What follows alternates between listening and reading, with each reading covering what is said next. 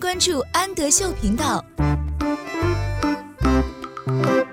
Hello，小朋友们，欢迎收听安德秀，我是安仔妈妈，请在微信公众号搜索“安德秀频道”。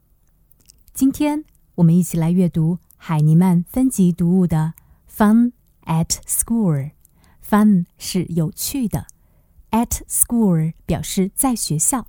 今天我们一起来看一看，在学校里会发生一些什么有趣的事情呢？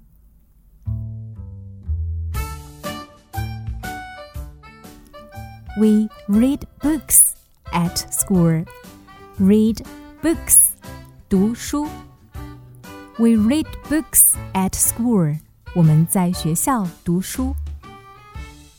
We 是我们的意思。We write stories at school. We 我们 write 是写字，stories 故事。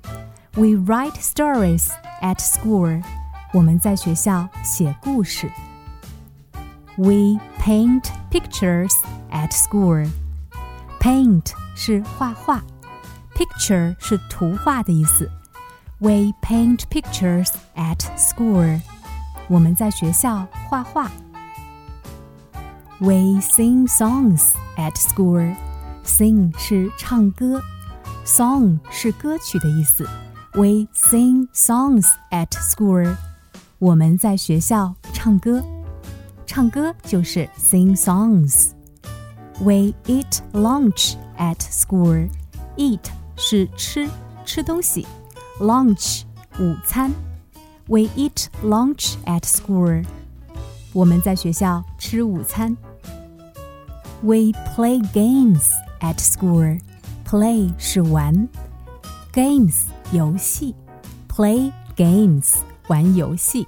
我们在学校玩游戏。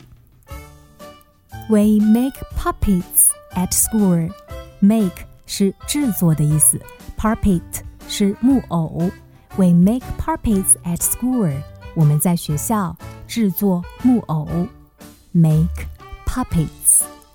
We make friends at school. Make 还是制作的意思，friends 是朋友，make friends 交朋友。We make friends at school. 我们在学校交朋友。